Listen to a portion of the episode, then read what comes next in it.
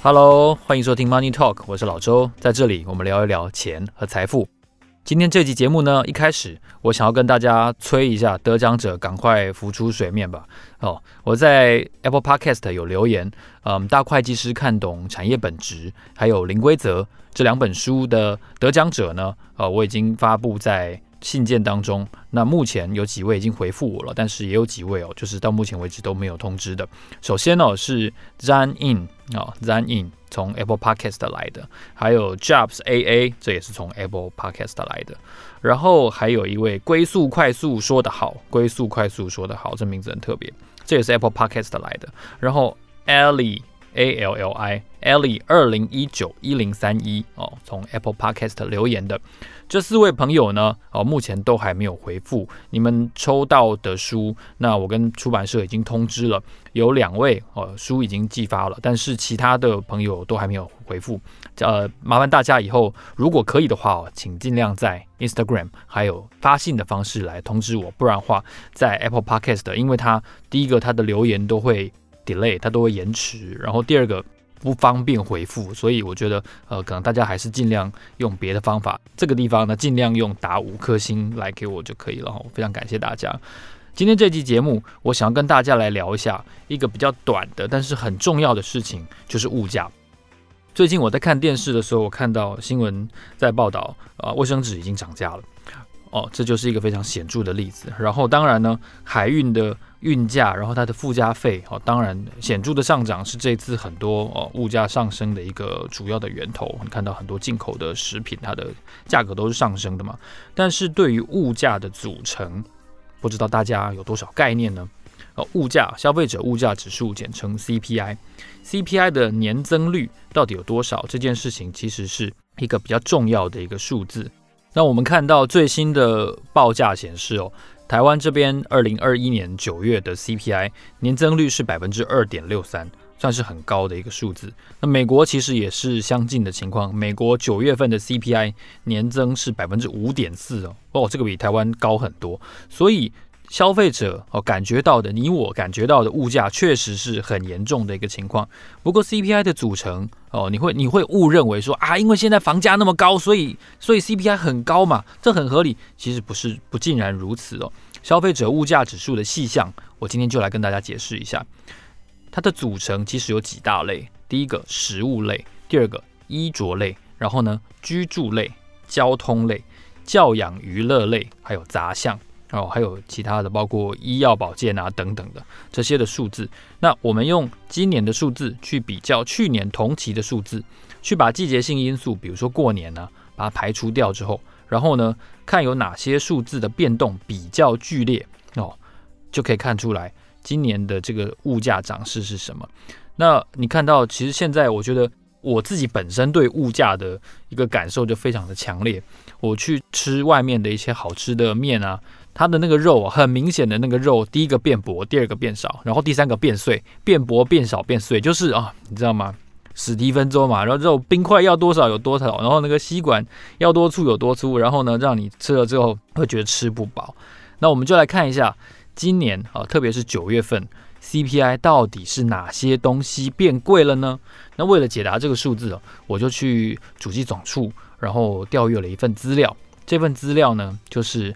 前九个月的消费者物价指数各类指数内涵的类别哦变动的比较，我来跟大家说明一下有哪几个东西变动的比较大。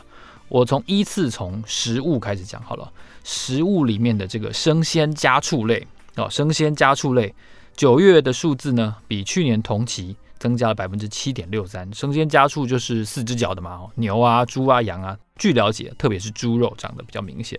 那另外呢，还有一类蔬菜类哦，比去年同期涨了是二十六点一二个百分点，二十六点一二哦，我的天哪，我的老天鹅！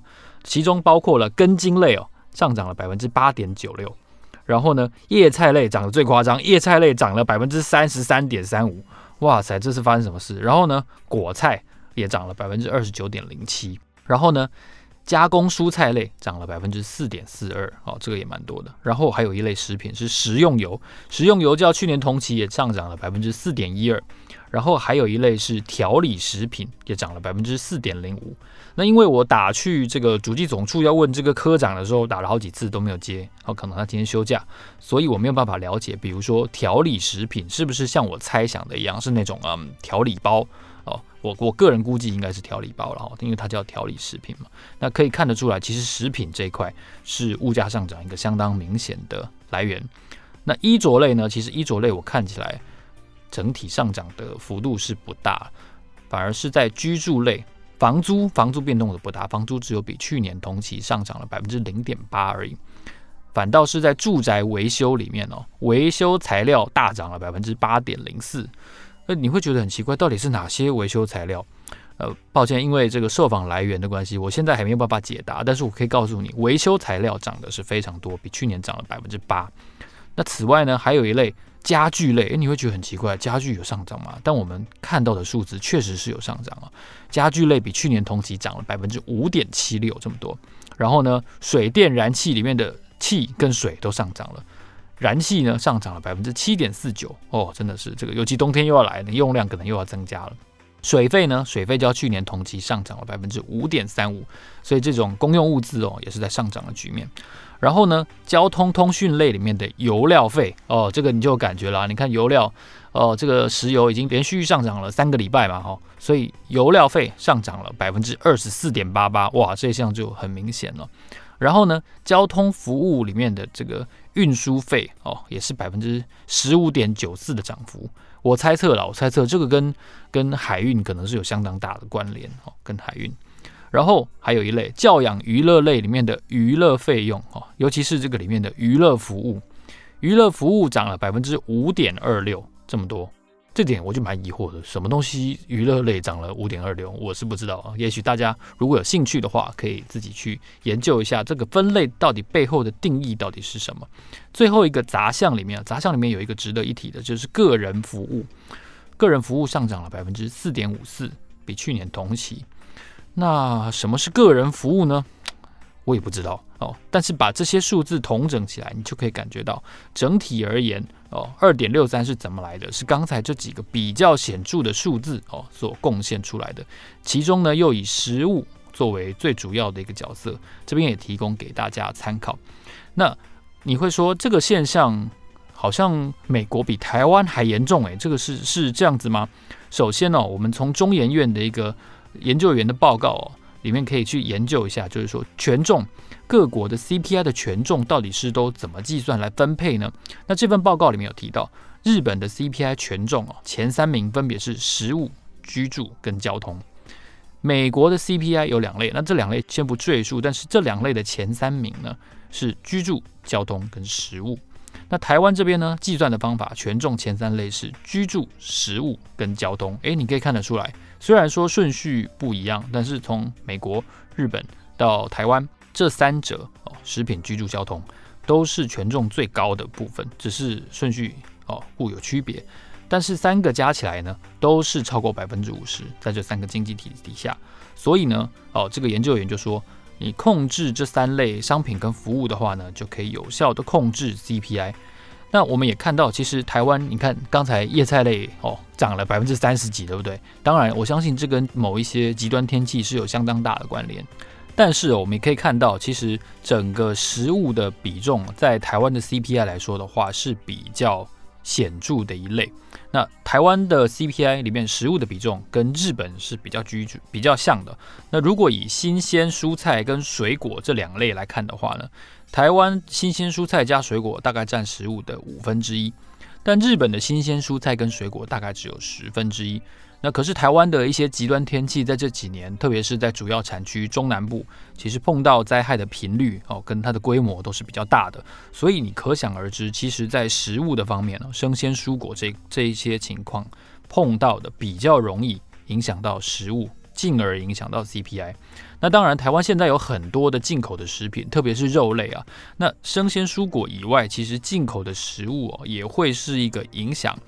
农产价格一个比较大的一个因素，因为毕竟进口成本里面汇率是一块哦，没有错。现在虽然新台币比较便宜了，关税啊、交易成本可能大致上变动也不大，可是海运的价格变动非常大，而且我们没有了解错的话，那个海运的价格应该是波动是倍数以上的哦，所以很自然的，这个进口食品当然就会涨价。所以你这样整体看起来哦，这一次对于百分之二点六三这样子的 CPI，我们应该怎么看待呢？应该怎么理解呢？